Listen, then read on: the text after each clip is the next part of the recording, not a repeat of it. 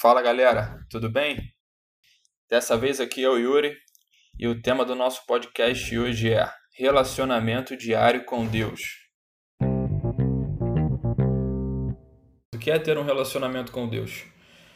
E as duas coisas que vêm à nossa mente quando a gente pergunta isso é são simplesmente Bíblia e oração. Por que, que eles são importantes?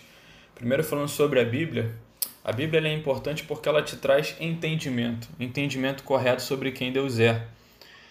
Vamos a um, estudo de caso que está em Marcos 11, do 1 ao 11. Em Marcos 11, do 1 ao 11, Jesus está se apresentando em Jerusalém. Ele vem montado num jumentinho e o povo vem dizendo atrás: Rosana nas alturas, bendito aquele que vem. E o povo vem exaltando. Mas a intenção do povo naquele momento era fazer com que Jesus restaurar, restaurasse o reino naquela hora. E muito pelo contrário, Jesus, em todo o seu ministério, vem apontando para uma mudança completamente diferente, para uma servidão. Quando você vai ler em Marcos, ele vem apontando para uma servidão, um rei que serve, e ele chama os discípulos dele a isso. Ou seja, a gente fala de entendimento.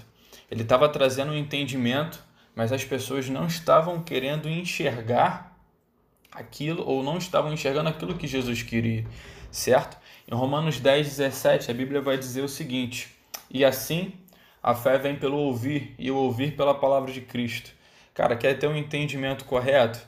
Você quer é, saber exatamente aquilo que a palavra de Deus diz? Primeiro, não venha com preconceitos. Permita que a Bíblia ela te molde, permita que a Bíblia ela te impacte certo? E leia a palavra de Deus, porque a fé vem pelo ouvir e ouvir da palavra de Deus. Agora a gente falando sobre oração, a gente faz a mesma pergunta: por que oração é importante? Você vê exemplo na Bíblia da vida diária de Jesus Cristo e até mesmo ele dizendo, falando o seguinte: ó, quando vocês orarem, não sejam, não façam, ou façam isso, façam aquilo. Então ele já espera que você ore. E se você reparar na própria vida de Cristo, existem momentos que ele se retira para orar. A oração ela se torna tão importante para ele quanto o conhecimento que ele tinha. Você vai ver que aos 12 anos de idade, Jesus já estava ensinando no templo, mas também vai ver depois que durante o ministério dele, por diversos momentos, ele se retirava para orar. E até alguns desses momentos ele chamava os seus próprios discípulos para orar junto com ele. E um versículo, alguns versículos que eu acho é, extremamente não gerais, né? não, eles não é, têm dentro de si o aspecto geral da oração, mas que eu visualizo como importante, é Mateus capítulo 7, versículos 7 e 8, que diz o seguinte: Peçam e lhes será dado, busquem e acharão, batam e a porta será aberta para vocês. Pois todo o que pede recebe, o que busca encontra, e quem bate, a porta será aberta. É claro que existem diversos versículos sobre oração.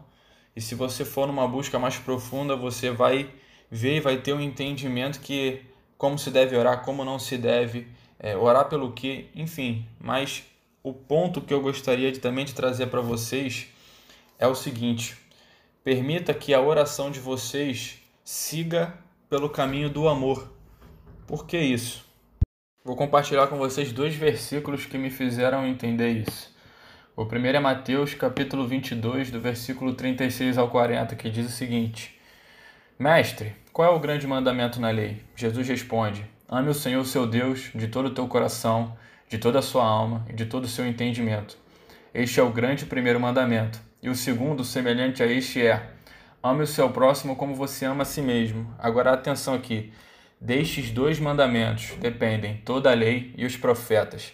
Cara, a lei ela é pautada e os profetas são baseados em amar a Deus e amar ao seu próximo.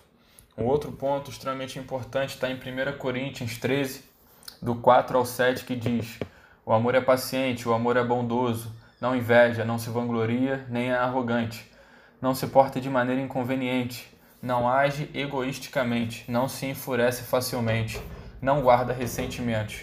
O amor não se alegra com a injustiça, pois sua felicidade está na verdade.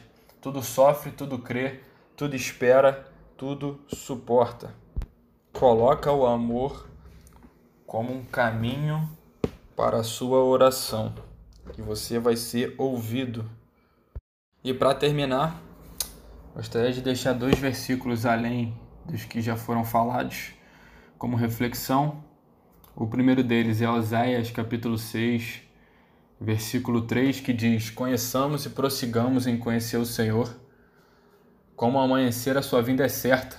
Ele descerá sobre nós como a chuva, como chuva fora de época que rega a terra. E o último está em Salmos, capítulo 1, versículos 1 e 2, que diz: Abençoado com felicidade é o homem que não segue o conselho dos ímpios, não se deixa influenciar pela conduta dos pecadores, nem se assenta na reunião dos zombadores. Ao contrário, sua plena satisfação está na lei do Senhor, e na sua lei medita dia e noite. É isso, pessoal. Espero que vocês tenham entendido. Esse é o podcast. Fiquem com Deus. Até!